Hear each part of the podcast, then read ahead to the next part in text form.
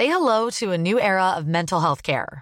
Cerebral is here to help you achieve your mental wellness goals with professional therapy and medication management support. 100% online. You'll experience the all new Cerebral Way, an innovative approach to mental wellness designed around you. You'll get a personalized treatment plan from a therapist, prescriber, or both in a safe and judgment free space. Your cerebral therapist or prescriber will outline a customized plan with clear milestones along the way so you can get to feeling your best. With Cerebral, you're not alone in your mental health journey. We're here to empower you to live a fulfilling life. So take that first step towards a brighter future and sign up today at cerebral.com slash podcast and use code ACasts to get 15% off your first month. Offer only valid on monthly plans. Other exclusions may apply. Offer ends July 31st, 2024. See site for details. Bonjour à tous, bienvenue dans Enquête d'Esprit et très heureux de vous retrouver. C'est le plus grand sanctuaire dédié à la Vierge Marie au monde avec 20 millions de visiteurs par an. La basilique Notre-Dame de Guadalupe au Mexique contient l'une des plus spectaculaires reliques de la chrétienté, la tilma. C'est un vêtement sur lequel l'image de la Vierge Marie s'est miraculeusement imprimée. C'est aussi l'une des énigmes les plus passionnantes de l'histoire de l'Amérique, une énigme qui a fait l'objet d'études scientifiques les plus poussées, mais aucune n'a pu définir l'origine de cette image.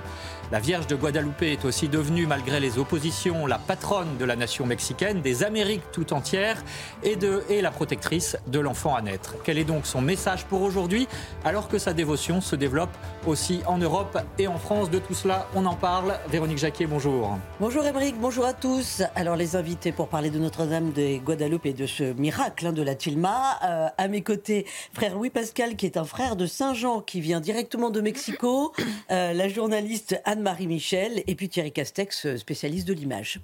Voilà, et nous retrouvons donc nos invités dans un instant, juste après les infos. Et puis je rappelle aussi que cette émission est en partenariat avec l'hebdomadaire France Catholique. Tout de suite donc le JT Michael Dos Santos.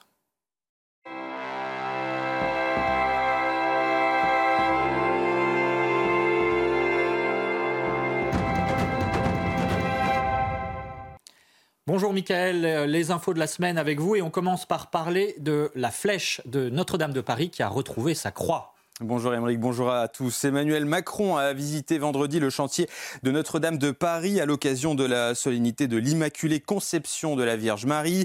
Alors où sont, en sont les travaux de restauration? La cathédrale va-t-elle rouvrir l'année prochaine comme l'a promis le chef de l'État? Le point avec Charles Pousseau et Corentin Brio.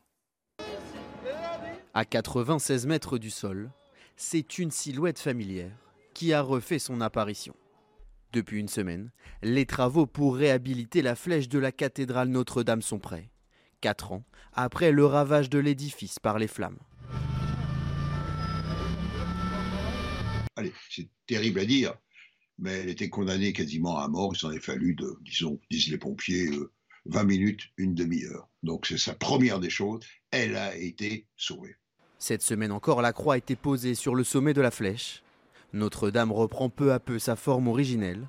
Les travaux de restauration se poursuivent avec l'objectif de tenir les engagements promis par Emmanuel Macron un an après l'incendie. Nous reconstruirons Notre-Dame en cinq ans, ai-je promis.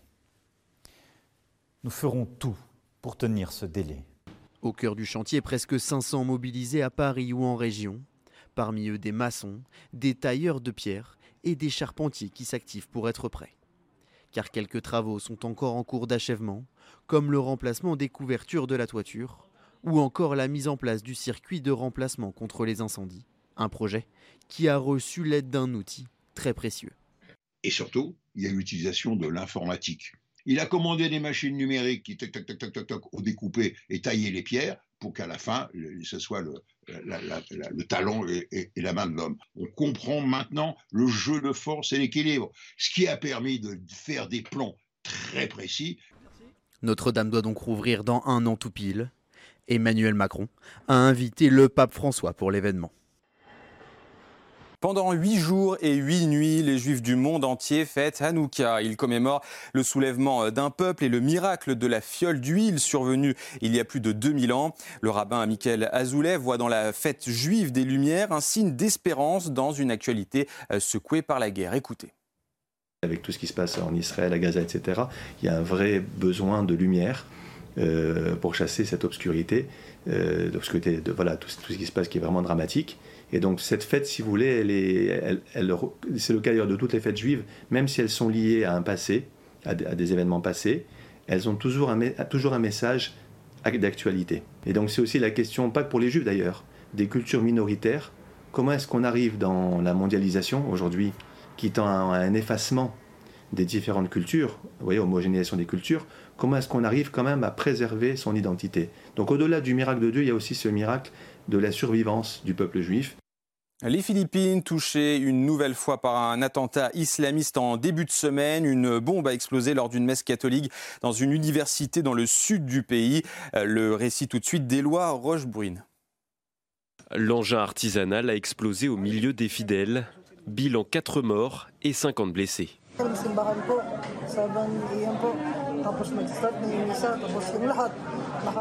Nous avons assisté à la messe à 7 heures du matin. Après le début de la messe, nous nous sommes concentrés sur ce que faisait le prêtre. Puis pendant la première lecture, il y a eu une explosion. C'était vraiment soudain et tout le monde a couru.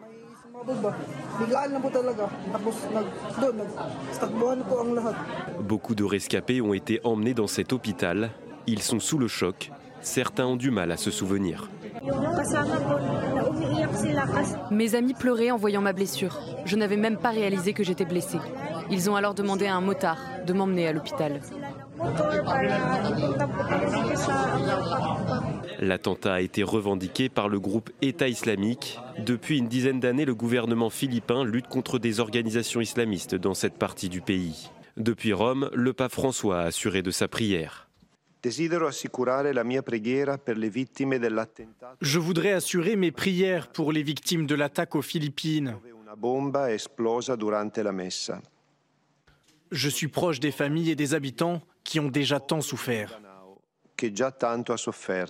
Les catholiques sont régulièrement la cible d'attaques. En 2019, deux bombes ont tué 18 personnes dans la cathédrale de Jolo. Le diocèse de Bayonne a proclamé solennellement le sanctuaire Notre-Dame euh, du bout du pont, refuge de la mère et l'enfant, lors de la messe de l'Immaculée Conception. Pour le recteur du sanctuaire, le père Benoît Martel, l'église doit devenir un lieu de pèlerinage et un centre de ressourcement euh, spirituel pour les mamans. Nous pensons que, euh, et je pense qu'on peut dire que l'Église pense qu'elles ont bien besoin d'un soutien euh, dans, euh, dans ce qu'elles sont en train de vivre, et Marie peut vraiment les y aider. Marie peut vraiment être là, elle qui est la mère, notre mère, la mère du Seigneur, mais notre mère, elle qui est la mère, donc on peut dire de toutes les mères, peut vraiment leur donner des grâces pour traverser eh bien, leur maternité, pour l'assumer et pour s'y épanouir en réalité. Les entrepreneurs et les dirigeants chrétiens ont remis leur prix de l'économie du bien commun en présence notamment de Jean-Dominique Sénard, président du groupe Renault. Cette année, il a été décerné à Luc Bélière, un pasteur protestant et dirigeant engagé dans le développement social et environnemental. Pour le président de l'association, Pierre Guillet, cette remise de prix est la consécration de la pensée sociale chrétienne. Écoutez.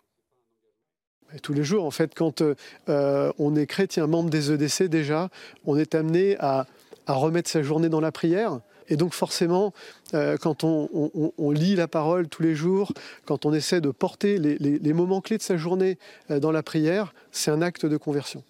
Parce que voilà, on, va forcément essayer de, se demander sous quel angle on va aborder les sujets, plutôt que de les aborder, les euh, bille en tête, on va avoir un petit peu plus de recul et on va, on va aborder ces sujets à la lumière justement de notre foi, ce qui change tout.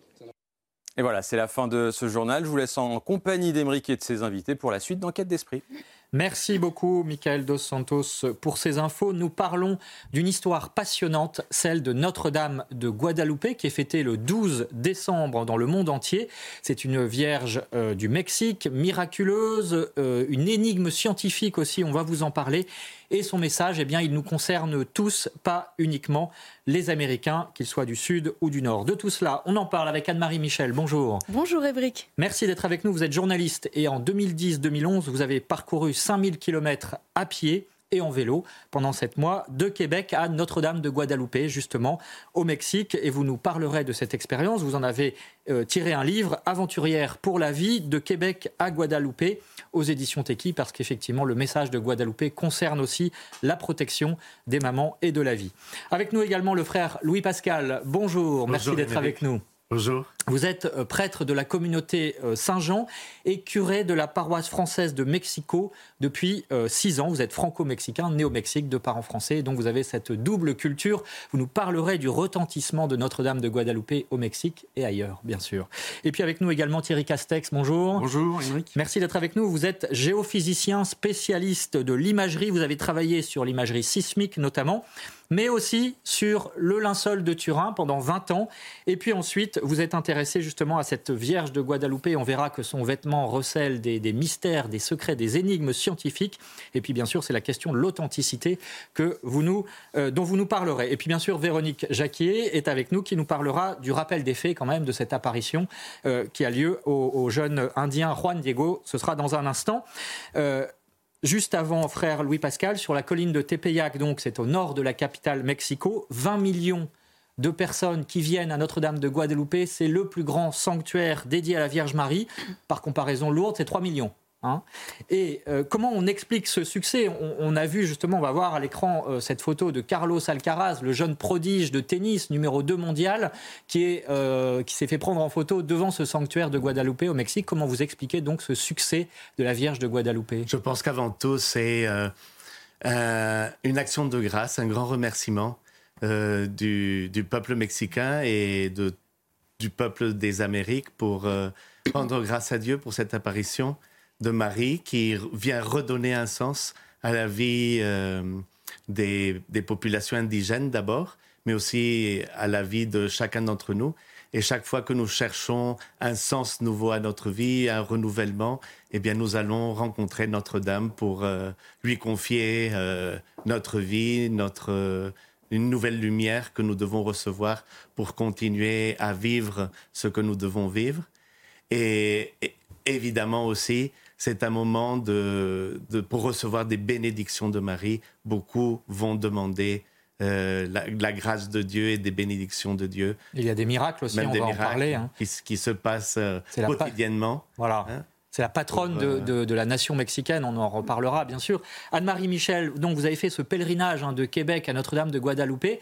Quelles ont été vos impressions quand vous êtes arrivé justement dans ce sanctuaire immense, euh, vous, euh, journaliste française, européenne euh, que, Quelles ont été vos impressions?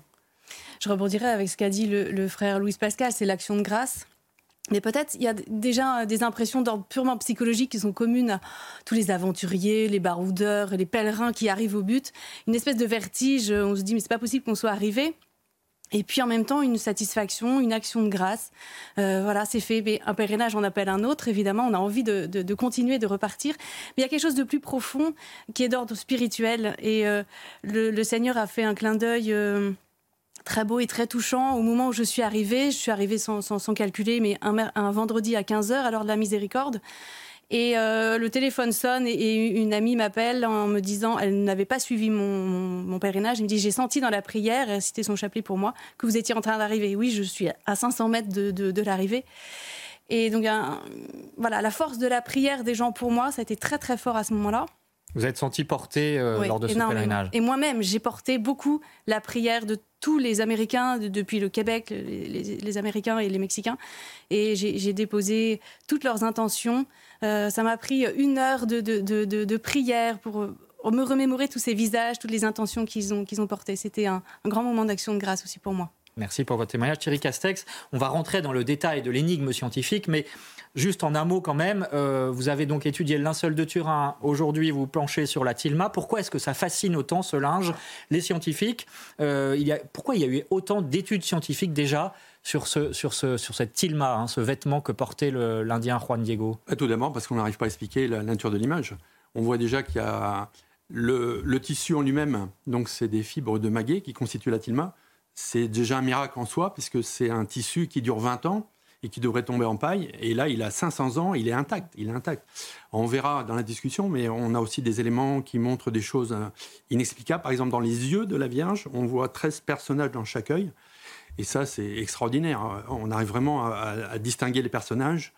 Après, on voit aussi, on va en parler des étoiles. Il y a 46 étoiles sur le manteau de la Vierge qui correspondent exactement aux constellations qui étaient au-dessus de Mexico le 12 décembre 1531, au moment du solstice d'hiver. C'est-à-dire le, temps où le jour se rallonge, la lumière euh, augmente. Voilà. Donc là, il y, a, tout un tas de, phénomènes inexplicables et bah, les recherches continuent et voilà, on, découvre euh, toujours des choses intéressantes. Que s'est-il passé justement euh, ce 12 décembre de 1531 euh, L'apparition donc à un jeune Indien de la Vierge Marie? Le rappel des faits, ce sera dans un instant, tout de suite après la pub et bien sûr, vous restez avec nous. De retour dans Enquête d'Esprit, nous parlons de Notre-Dame de Guadalupe. C'est au Mexique, c'est le plus grand sanctuaire dédié à la Vierge Marie au monde et avec une apparition aussi euh, au XVIe siècle. On va en parler dans un instant avec nos invités. Anne-Marie Michel, elle est journaliste et elle a euh, raconté notamment son histoire d'un pèlerinage à Notre-Dame de Guadalupe dans ce livre Aventurier pour la vie de Québec à Guadalupe, publié aux éditions Teki. Nous sommes également en compagnie du frère Louis Pascal. Il est prêtre à la paroisse française de Mexico, franco-mexicain. Et puis, nous sommes également en compagnie de Thierry Castex, euh, qui, lui, a travaillé sur l'image en tant que scientifique. Cette image miraculeuse on va en parler dans un instant. Bien sûr, Véronique Jacquier est avec nous dans cette émission en partenariat avec l'hebdomadaire France Catholique. Alors, Véronique, que s'est-il passé très exactement du 9 au 12 décembre 1531 pour Juan Diego un Indien chrétien converti de fraîche date, un peu le dernier du village, mais qui a été pourtant canonisé par l'Église plus tard?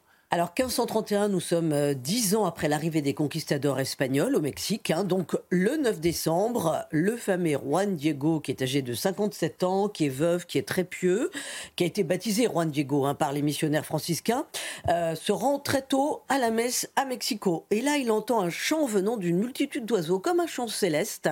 Et il se dirige, il grimpe sur la colline, il est attiré par ce chant, et il rencontre alors une jeune fille éblouissante de lumière qui lui dit en substance je suis la parfaite et toujours Vierge Marie, Mère du vrai Dieu, le Seigneur du ciel et de la terre. Je désire qu'on me construise à cet endroit une petite maison et ça, c'est très important pour écouter en tant que mère compatissante mm. les pleurs, les tristesses de ceux qui vont venir me voir. Va présenter cette demande à l'évêque de Mexico. Le soir même, Juan Diego revoit la Vierge. Il revient au même endroit, donc deuxième apparition. Euh, et il lui dit que l'évêque ne l'a pas écouté, que franchement, il faut envoyer quelqu'un de plus estimable, de plus honorable que lui, parce que voilà, il tient pas trop la route. La Vierge lui répond, deuxième message très important, ils sont nombreux, mes serviteurs, mais il est absolument nécessaire que ce soit toi fait savoir à l'évêque ma volonté. Le lendemain, le 10 décembre, il, retourne donc voir euh, l'évêque de Mexico qui lui demande un signe. Le soir, il retrouve la Vierge Marie, donc troisième apparition, qui lui dit Tu iras porter demain à l'évêque de Mexico le signe qu'il te demande afin qu'il croie Je t'attends demain, tu reviens me voir. Or, le lendemain matin, patatras, 11 décembre, Juan Diego n'est pas au rendez-vous il pose un lapin à la Vierge Marie, pardonnez-moi d'être un petit peu trivial, mais enfin c'est quand même ce qui se passe. Son oncle en fait est à l'article de la mort et il cherche absolument un prêtre pour lui donner les derniers sacrements. Donc la, visite à la Vierge Marie passe après. Or, donc le 12 décembre au matin, un jour plus tard, il cherche toujours un prêtre et là la Vierge s'avance vers lui, elle se présente à lui elle vient à sa rencontre, elle lui assure que son oncle est guéri et elle lui demande de monter sur la colline pour aller chercher des fleurs et pour en faire un bouquet. Alors qu'on est au mois de décembre et que euh, à cet endroit il ne pousse que des cactus en haut de la colline. Juan Diego s'exécute, il va rapporter des fleurs variées à la Vierge Marie. Elle va elle-même composer un bouquet. Elle va mettre ce fameux bouquet dans sa tilma, dans son tablier. Et elle lui dit d'aller voir ainsi l'évêque de Mexico.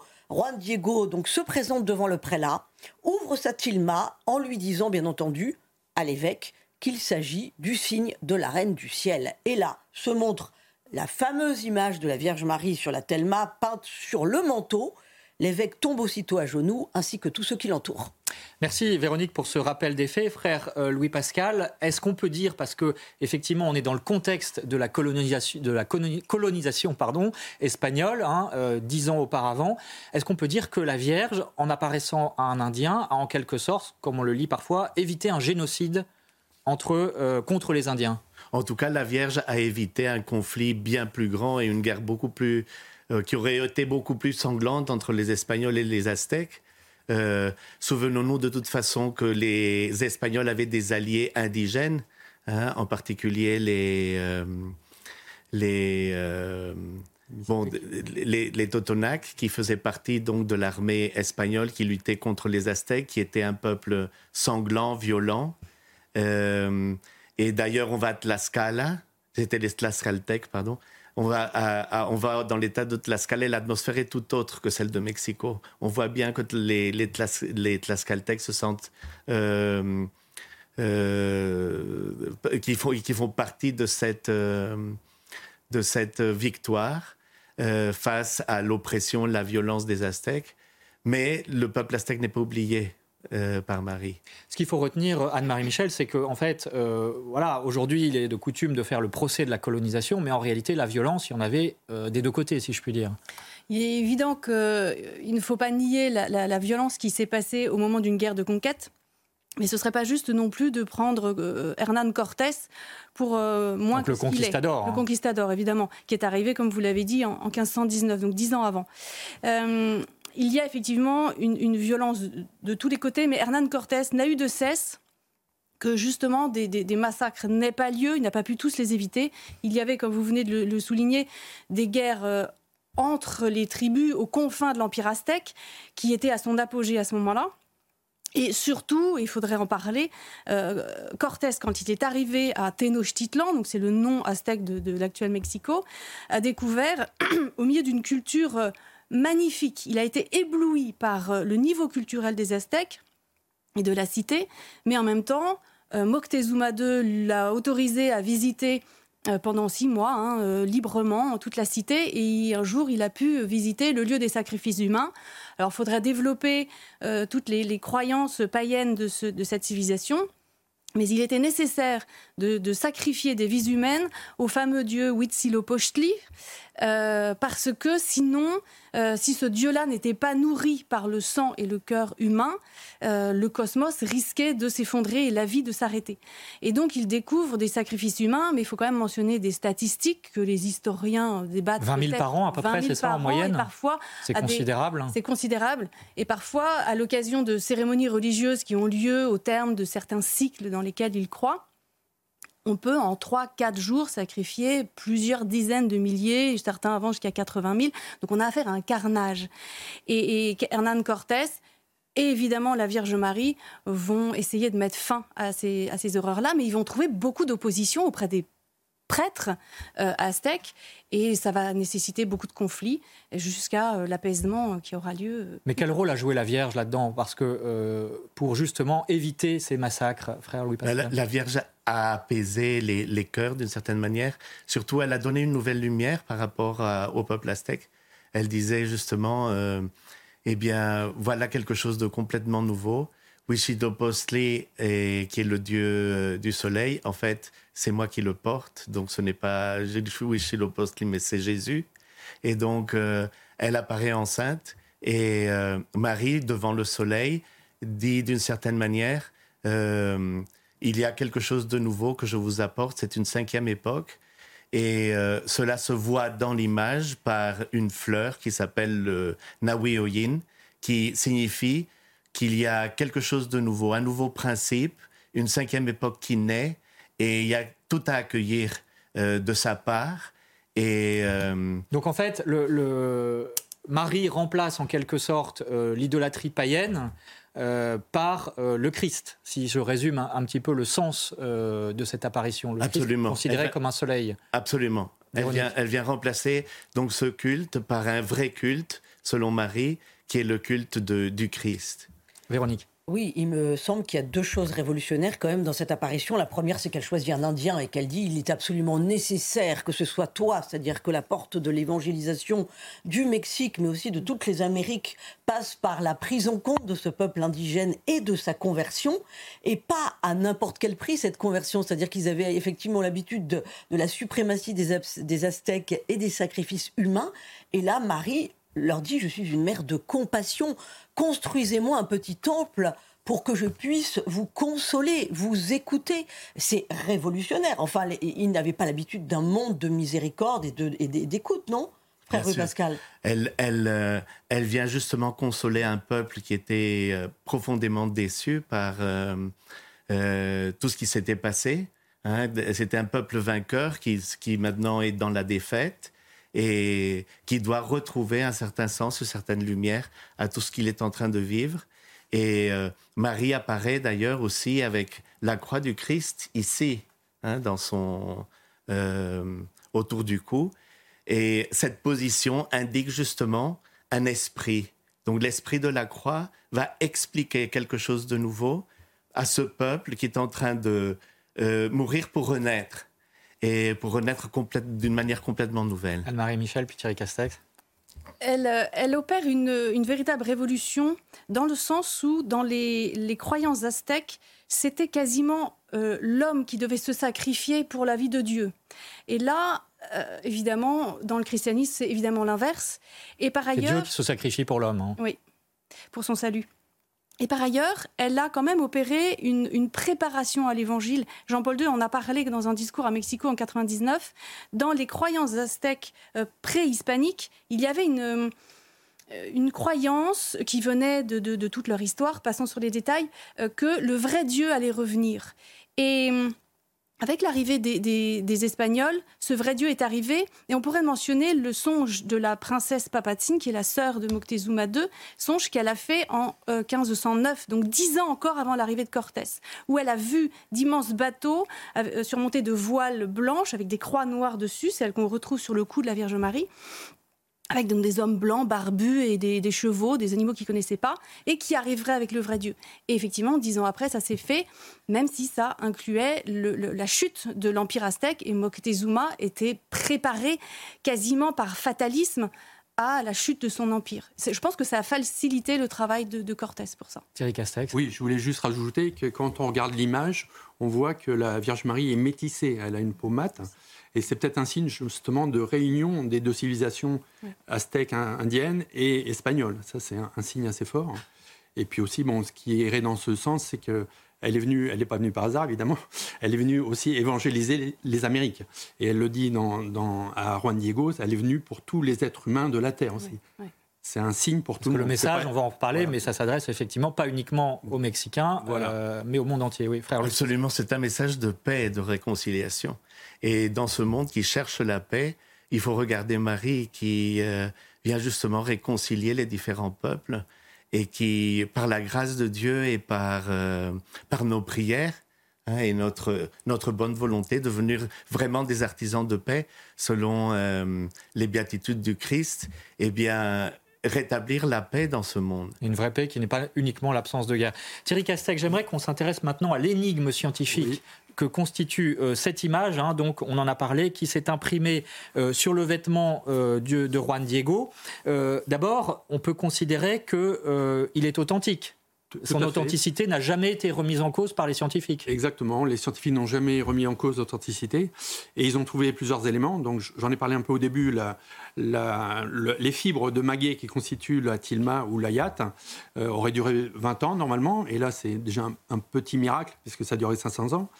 Après la nature de l'image, quand on regarde de près, il n'y a pas de pigment minéral, végétal, animal.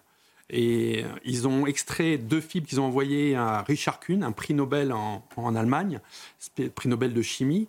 Il a fait des analyses et sa conclusion était, bah, finalement, c'est un pigment inconnu sur Terre c'est quand même euh, étonnant. Quoi. Donc les couleurs ne sont pas naturelles Naturelles. Alors, il n'y a pas aussi de craquelure. C'est pas une peinture, ça c'est sûr, c'est pas une peinture. Aucune craquelure sur, le, sur l'image.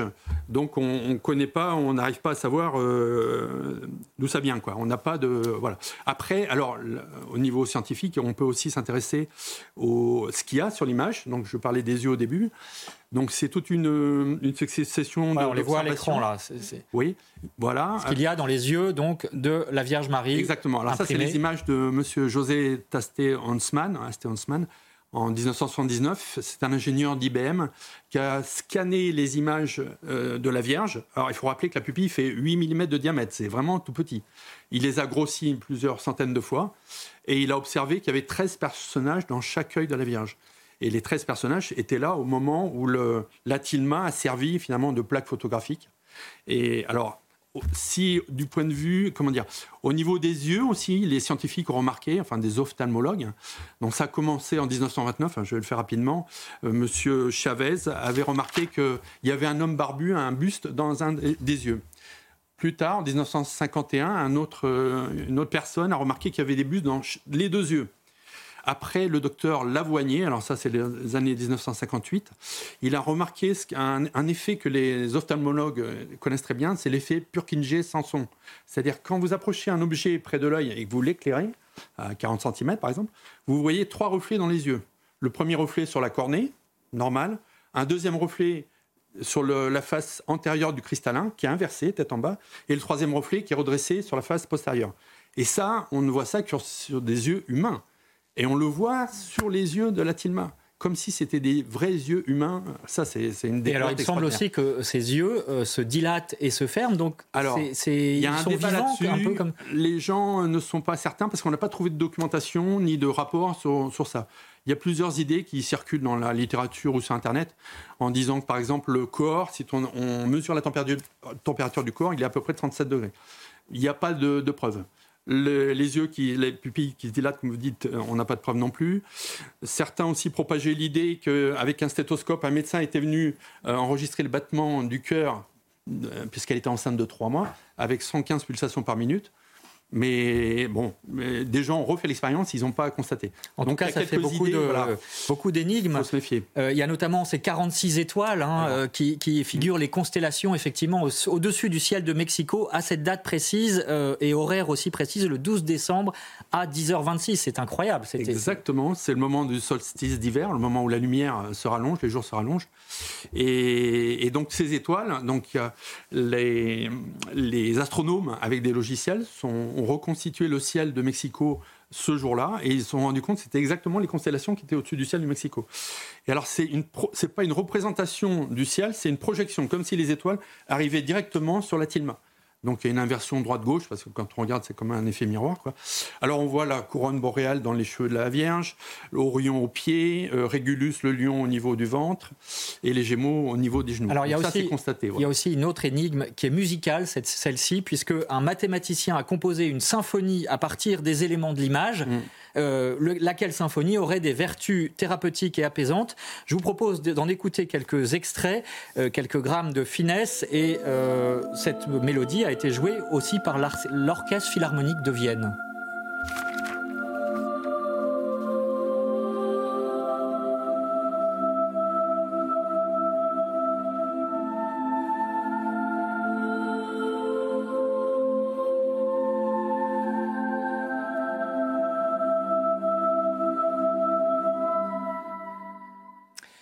Peut dire aussi, euh, frère Louis Pascal, c'est que euh, ce portrait a converti littéralement le cœur des Mexicains, et non pas par centaines, par milliers, mais par millions, hein, puisque euh, un certain, donc un très grand nombre ont demandé le baptême.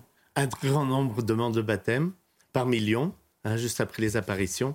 Marie leur parle énormément parce que elle, elle se montre comme une vierge, donc les, les cheveux dénoués, comme une princesse aztèque d'ailleurs.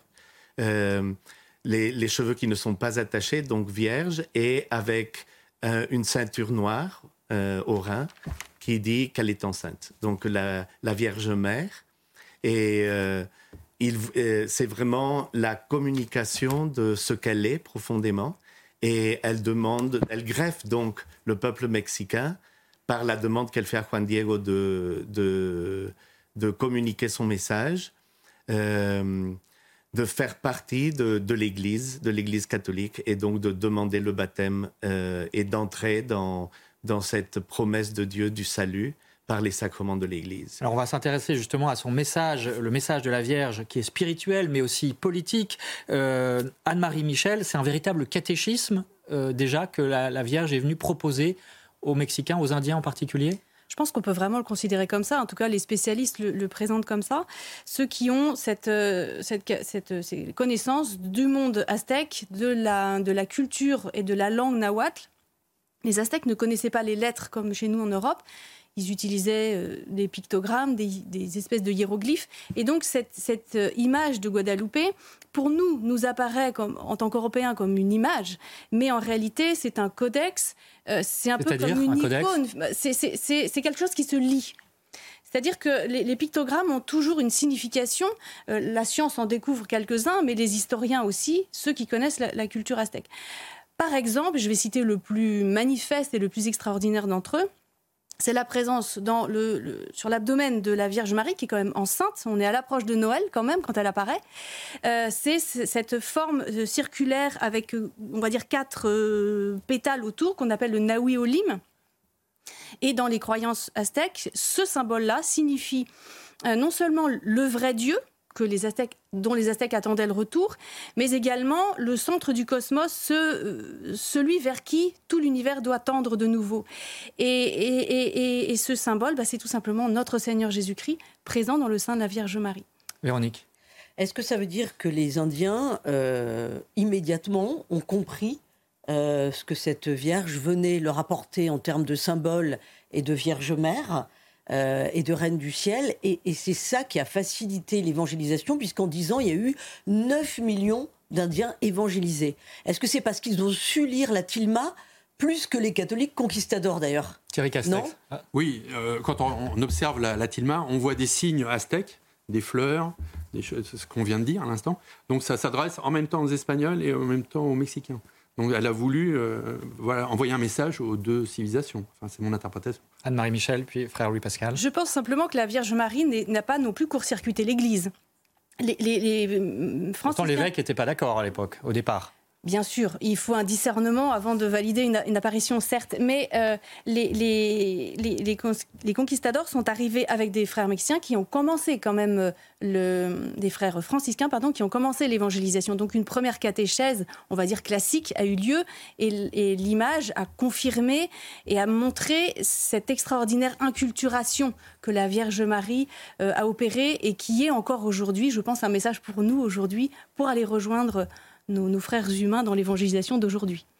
Frère Louis Pascal. Les Aztèques savaient lire les codex. Donc tout ce qui euh, apparaît dans l'image dans de la Vierge. Ce langage symbolique, euh, ils Ce langage symbolique est, est, familier pour eux. Donc ils peuvent très bien comprendre en regardant la tilma, comme disait Véronique, qu'il y a un message divin qui vient de sa part et qui est lié à l'éternité.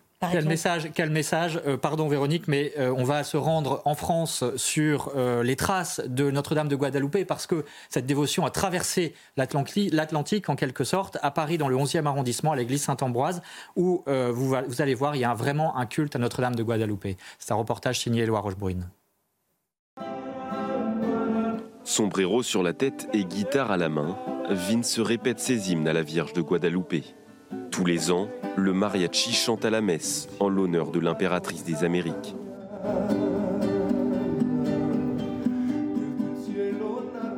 Je joue pour la Vierge qui, euh, qui nous présente son fils, qui euh, nous présente son premier miracle avec Cana et qui au Mexique euh, descend sur le mont Tepeyac et en fait on raconte l'histoire de la rencontre de la, Vierge de Guadalupe, donc la Vierge qui vient voir l'humanité en passant par les indigènes. Le curé de la paroisse de Saint-Ambroise, le père Pascal Nègre, développe depuis plusieurs années cette dévotion. C'est lui qui a fait installer cette reproduction de la tilma de Juan Diego.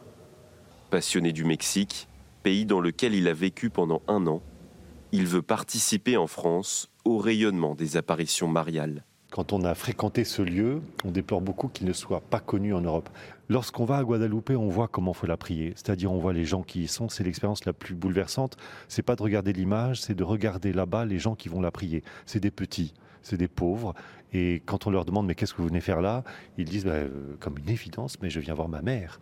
Et la prière à Guadalupe, c'est un rapport très simple, comme Juan Diego l'avait à la Vierge, d'enfants avec leur mère.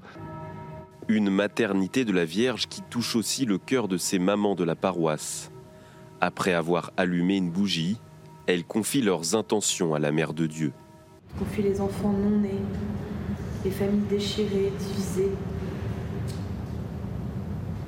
les femmes qui ont des difficultés à vivre leur maternité. de, bah, de, manière très simple. Hein. on s'envoie la neuvaine tous les jours et on prie euh, euh, là où nous sommes. Euh, voilà.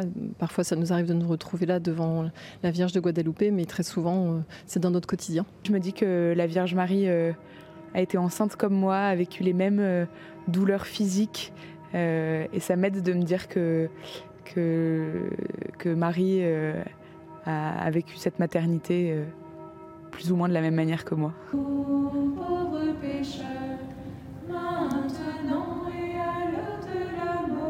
Toutes les mamans du quartier se retrouveront à la messe solennelle mardi prochain pour fêter Notre-Dame de Guadeloupe.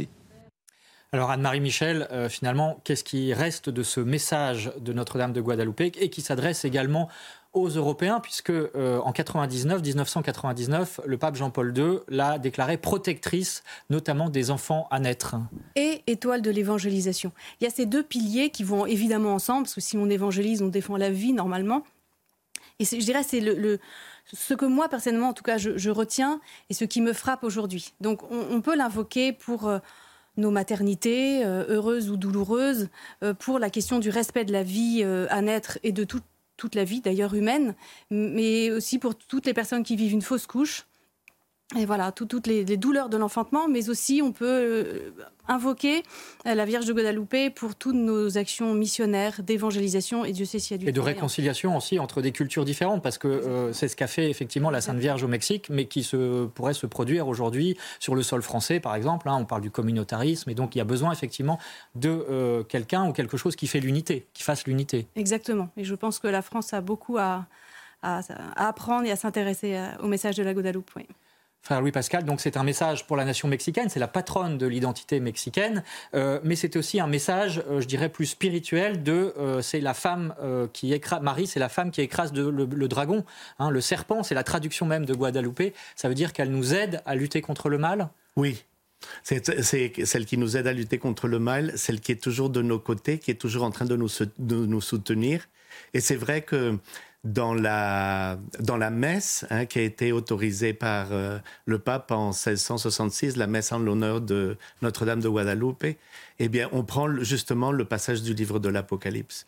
Donc, c'est vrai qu'on fait le lien entre l'image de Notre-Dame de Guadalupe et euh, la Vierge de l'Apocalypse qui est sur la lune, entourée d'étoiles, et enceinte, qui, euh, donc euh, Véronique me disait justement de rappeler que ce ruban noir qu'elle porte euh, à la ceinture signifie justement qu'elle est vierge et en même temps enceinte puisqu'on voit qu'elle est enceinte.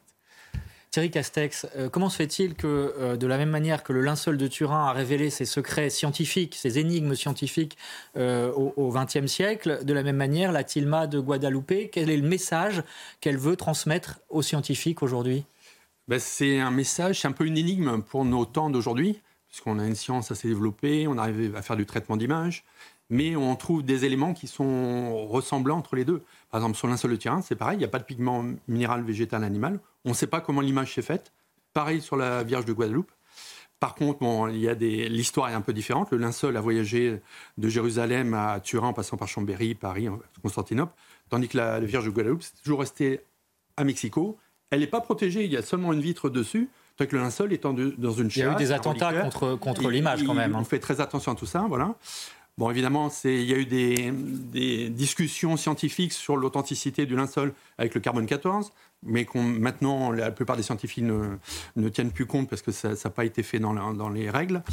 Et puis, euh, quoi dire d'autre autrement euh, voilà. C'est un message d'espérance aussi pour terminer en deux mots? Ça interroge, mais ça fait réfléchir aussi au message. Et, qu'il y a une réalité peut-être euh, surnaturelle justement qui dépasse notre... Oui, en deux mots, frère Louis Pascal, parce qu'on arrive au terme de cette émission. Un message d'espérance où elle dit qu'elle est toujours présente. Et c'est pour ça que cette bombe qui a été placée en 1921 et qui n'a pas affecté l'image montre justement qu'elle est toujours présente, elle est toujours là. Elle est plus forte que les tentatives laïcistes hein, à l'époque euh, au Mexique. Euh, voilà, c'est l'épisode des Cristeros, hein, euh, très connu par ailleurs. Merci en tout cas à, tous d'avoir raconté et éclairé cette belle histoire de Notre-Dame de Guadalupe. Bien sûr, il faudrait approfondir, mais je renvoie à un, petit livre qui s'appelle Prier 15 jours avec Notre-Dame de Guadalupe, qui s'affiche sur l'écran pour approfondir justement cette belle dévotion. Merci Merci Anne-Marie Michel. Je rappelle aussi le titre de votre ouvrage, Aventurière pour la vie de Québec à Guadeloupe, publié chez Teki.